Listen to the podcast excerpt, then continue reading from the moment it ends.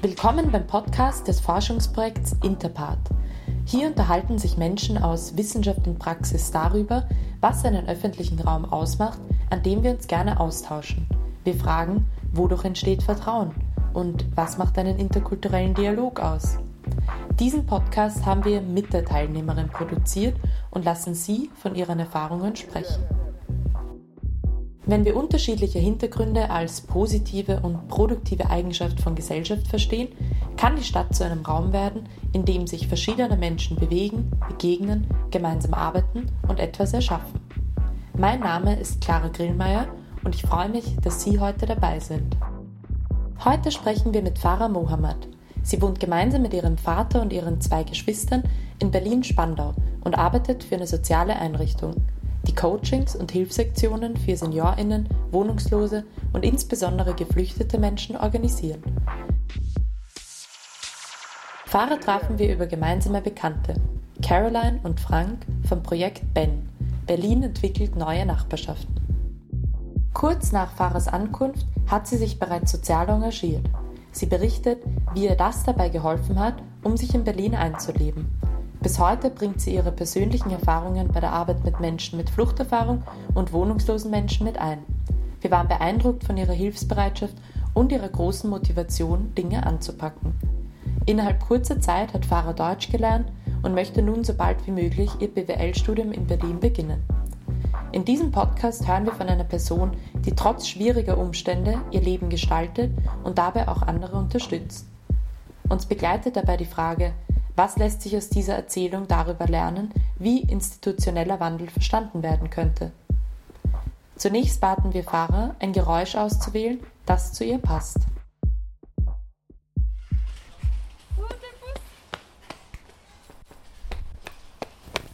Hallo, äh, ich bin Farah Mohammed und ihr hört meine Schritte äh, ich renne immer nach die Busse, weil ich bin immer im Beeilen.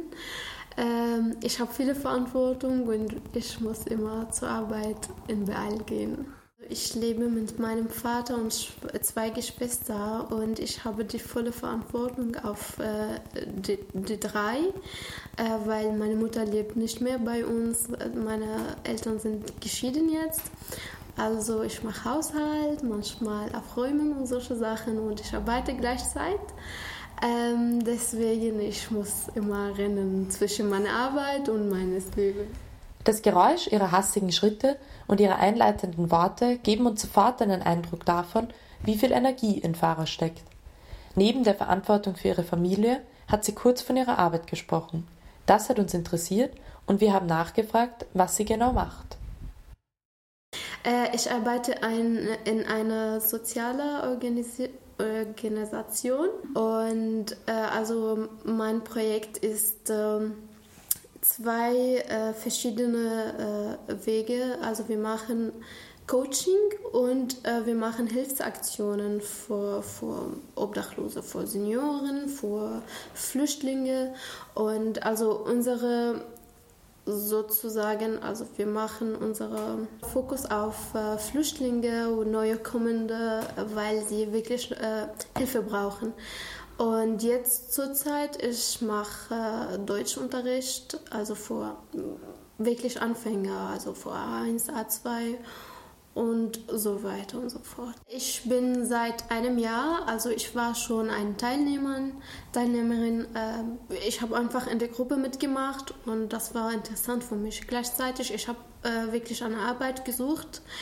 Ähm, und da habe ich also die Leiterin gefragt, kann ich mit euch arbeiten und so. Und sie haben einen äh, Minijob-Vertrag angeboten und danach, ich habe äh, gearbeitet zwei Monate, glaube glaub ich, ein Minijob. Und danach der Chef meinte, konntest du vielleicht noch ein Projekt in Potsdam leiten. Und ich mache dort jetzt Teilhabeprojekt. Äh, also jetzt, ich arbeite schon Teilzeit. In Gesprächen mit unterschiedlichen Co-ForscherInnen haben wir gelernt, dass Sprache ein wichtiges Instrument darstellt, um an Gesellschaft teilzuhaben, also um die eigene Meinung zu teilen und um mitzugestalten. Farah hat in kurzer Zeit ein sehr hohes Sprachniveau erreicht und spricht davon, wie sie ihre Sprachkenntnisse bereits einsetzt, um andere Menschen beim Ankommen in Berlin zu unterstützen. Deshalb baten wir sie, uns mehr von ihrem persönlichen Lernprozess zu erzählen. Ähm, ich bin im Februar 2018 äh, nach Deutschland gekommen. Ich habe am April angefangen, äh, Deutsch zu, zu lernen, also fast zwei Jahre. Also, aber ich habe gleichzeitig einen Bundesfreiwilligendienst in einem Café gemacht. Deswegen, ich sehe immer Leute, ich muss immer sprechen. Also, ich lerne an der Schule und ich mache was praktisch ins Leben. Farah hebt hervor, wie die Kombination aus Schule und praktischen Gesprächen mit unterschiedlichen Menschen bei der Arbeit ihr beim Deutschlernen geholfen haben. Wir haben nachgefragt, was genau sie beim Freiwilligendienst gemacht hat. Ähm, also das ist sozusagen ähm, an Arbeit, aber gleichzeitig Hilfe, weil also ich verdiene nicht zu viel, aber ich lerne trotzdem was. Leben, Arbeit, äh, Kommunikation, deutsche Gesellschaft. Manchmal, wir hatten also einfach im Garten zusammen einen Spaziergang gemacht. Äh, ja, neue Plätze in Deutschland gelernt. Äh, also zusammen kennengelernt. Und ja, also wir hatten einmal also Dessau zusammen besucht. Gemeinsam mit einem Freund, den sie beim Bundesfreiwilligendienst kennengelernt hat, organisierte sich Fahrer Hilfe, um einen Lebenslauf zu erstellen, mit dem sie schließlich die Arbeit findet, die sie heute ausübt. Sie scheint neuem gegenüber sehr offen zu sein und betont in ihrer Erzählung, wie wichtig es ihr ist, mit vielen Menschen in Kontakt zu kommen und wie gerne sie sich für andere einsetzt. Ja, also ich, ich werde sehr gerne mehr und mehr Leute von der deutschen Gesellschaft kennenlernen und auch was zu machen. Also ich fühle mich wirklich gut, wenn ich den anderen helfe. Also auch ich finde, ich spreche ja Deutsch, aber ich finde trotzdem, äh, irgendwas fehlt mir. Und wenn ich den anderen helfe, dann ich fühle mich irgendwie komplett, ja, dann bin ich gut. So in Berlin, äh, es gibt ähm, so sozusagen Multikulti-Gesellschaft. Du kannst viele Leute, viele Kulturen kennenlernen und das finde ich auch war sehr schön. Und also als ich angefangen, also ich habe mich gefragt, also wie kann ich den anderen denn helfen? Und also das hat eine Bedeutung. Hilfe ist nicht immer mit Geld oder wenn du den anderen was gibst, sondern mit Gefühl manchmal, also mit Wort, die ich besser als dich kenne. Ich kann das vielleicht übersetzen oder was machen. Spannend zu hören, wie Farah sich Gedanken darüber macht, welche Ressourcen ihr persönlich zur Verfügung stehen und wie sie diese einsetzt, um einen Beitrag für andere zu leisten.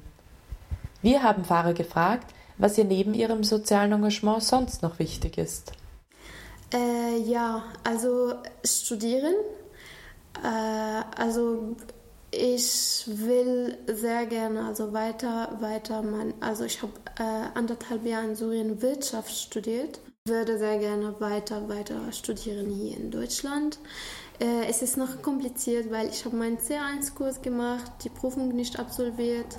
Ich wollte einen Vorbereitungskurs äh, machen, aber ähm, äh, ich musste irgendwie warten. Danach, ich habe acht Monate gewartet und ähm, ich habe mich bewerbt. Irgendwie fehlen ein paar Papiere und ich habe eine Antwort bekommen, aber leider, ich habe meinen E-Mail nicht gecheckt und als ich mein E-Mail gecheckt, äh, das war äh, also fehlen ein paar Papiere, konntest du das schicken und so. Und als ich die Papier nochmal geschickt, das war also die Bewerbungszeit abgelaufen. Deswegen ich muss jetzt warten. Entweder ich mache einfach die Prüfung allein und ich bewerbe mich oder ich warte auf noch einen anderen Vorbereitungskurs. Ich kann auch ja allein also in die Bücher studieren. Ich habe schon die Bücher von C1 und danach ich mache einfach die Prüfung. Bei der Anmeldung zum BWL-Studium muss Fahrer sich durch ein kompliziertes Anmeldeverfahren manövrieren, das mit Prüfungsfristen für Sprachzertifikate abgeglichen werden muss. Wir hören, dass sie sich in einem ihr unbekannten Verwaltungssystem orientieren musste und interessieren uns, wie sie sich informiert und wo sie sich Beratung geholt hat. Ähm, also mit Studieren, ich habe also immer ständig gefragt. Ich bin zur äh, Beratung äh, in Uni gegangen. Ich habe also immer gefragt, ich kann ja Englisch, aber nicht so gut, deswegen ich konnte nicht einfach anfangen mit Englisch zu studieren. deswegen ich wollte mein äh, Deutsch verbessern und als ich mich vertraut, also in die Uni einfach zu gehen und zu fragen, äh, also ich habe viele Beratungen an, an die Uni gemacht, HU, FU und auch HTW, ja.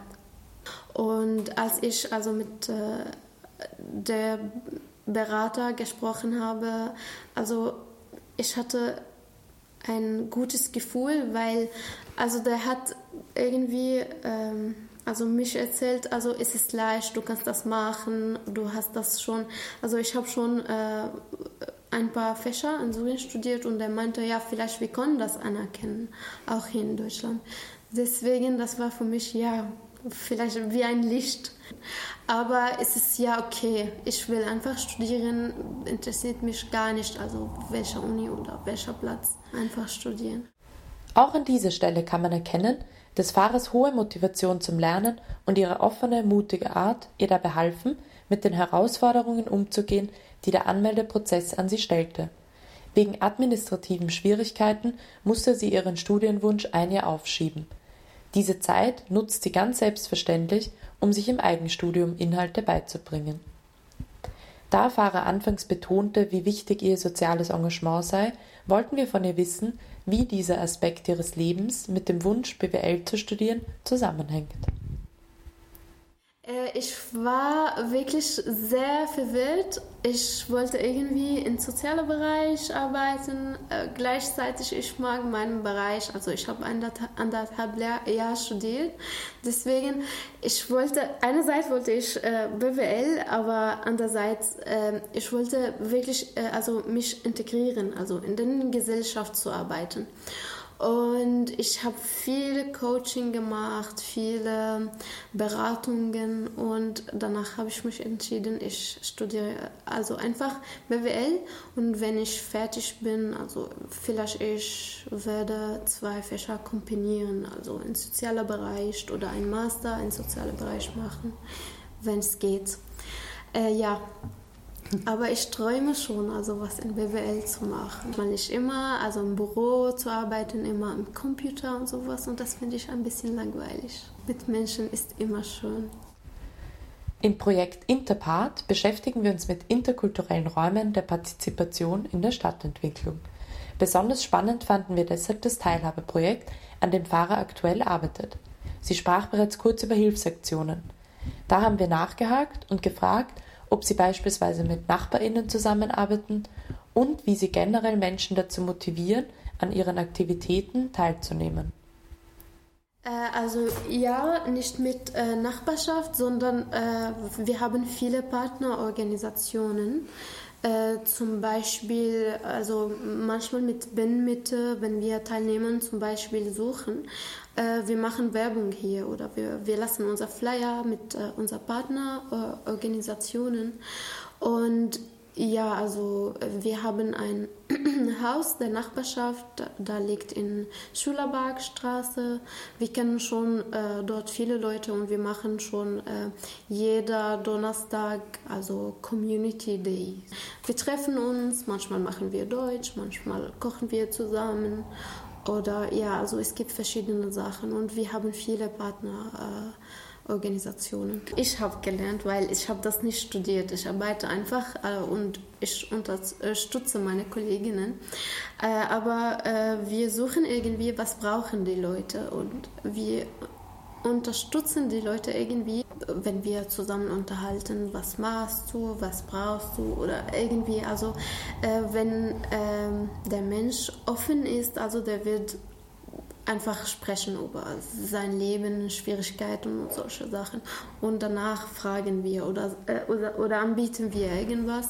Also wir machen das zusammen und äh, das klappt sehr gut und sie kommen sehr gerne zu uns. Farah hat einen interessanten Aspekt angesprochen, den wir sehr wichtig finden, und zwar, dass sie ihre Aktivitäten in der Arbeit im Haus der Nachbarschaft danach ausrichten, was die Leute brauchen.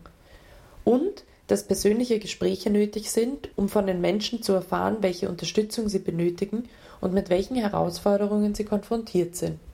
In diesem Zusammenhang wollten wir wissen, welche Rolle Sprache dabei spielt.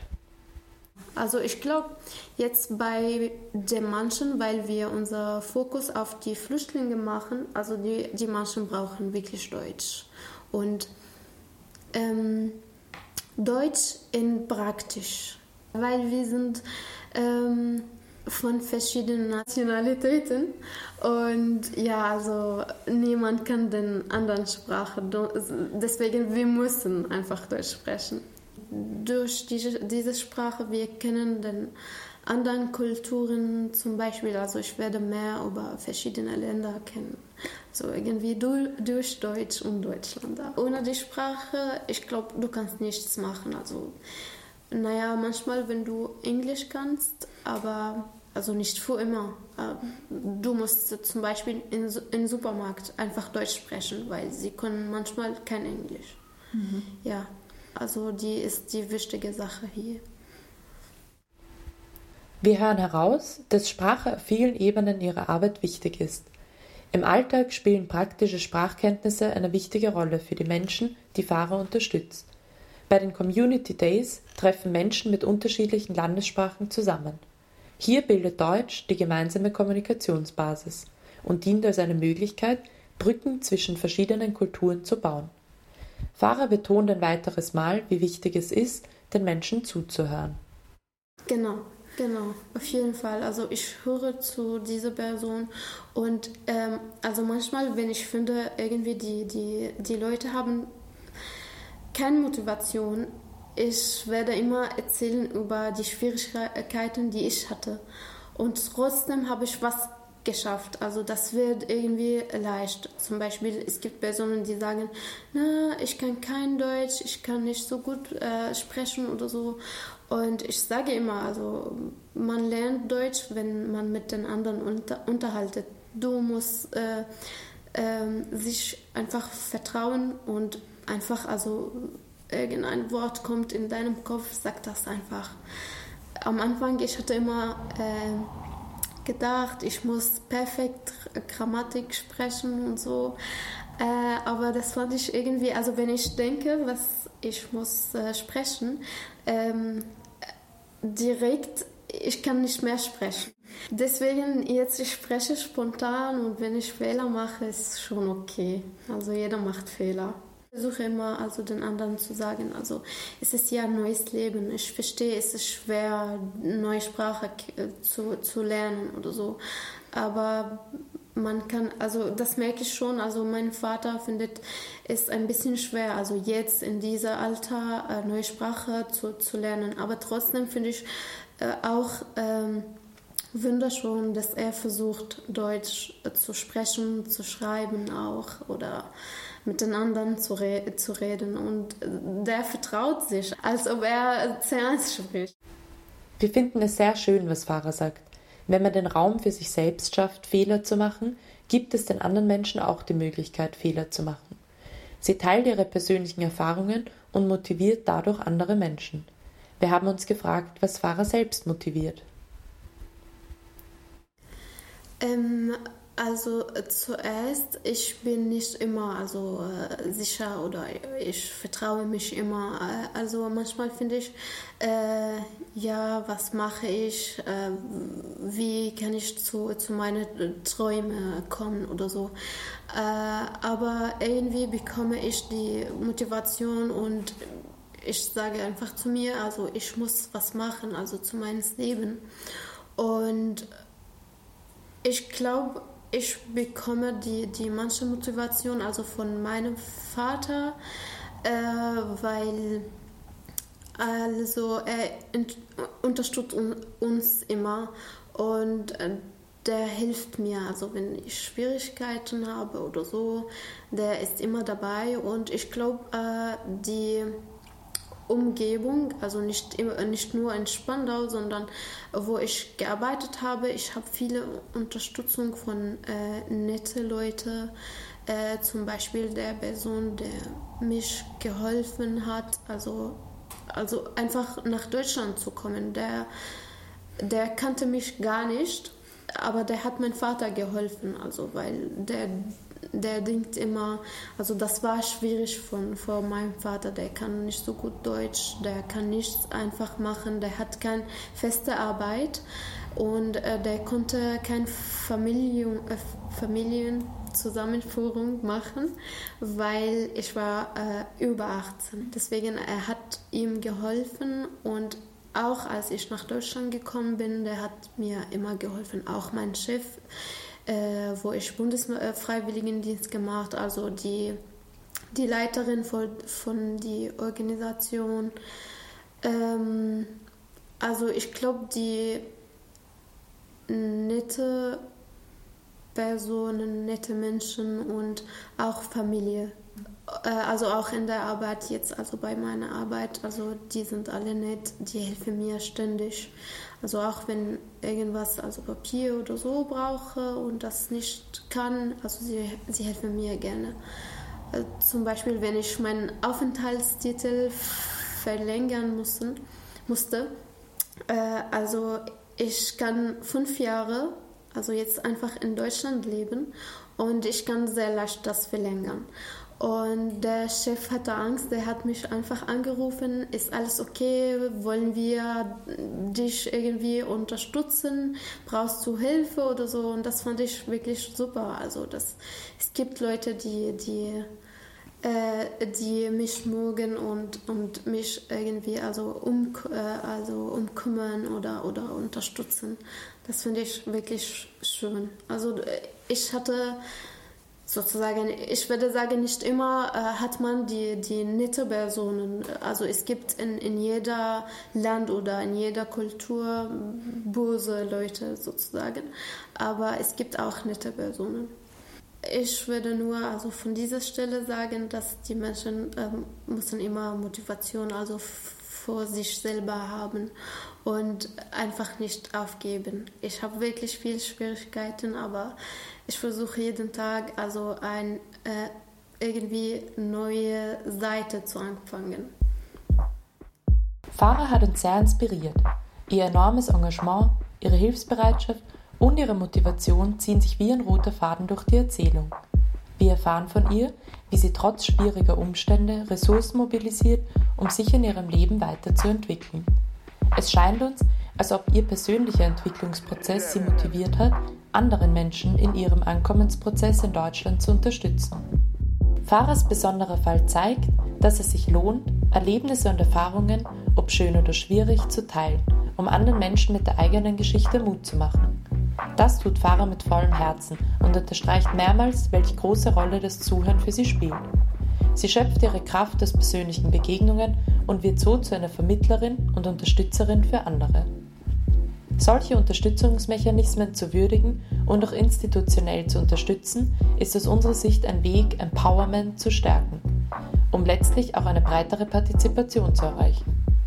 Wir erkennen anhand Fahrers Geschichte, auf wie vielen Ebenen Sprache den Prozess des Ankommens prägt und wie wichtig es ist, diesen Aspekt bei der Gestaltung von Partizipationsprozessen und Formaten zu berücksichtigen, um möglichst vielen Menschen den Zugang zu ermöglichen.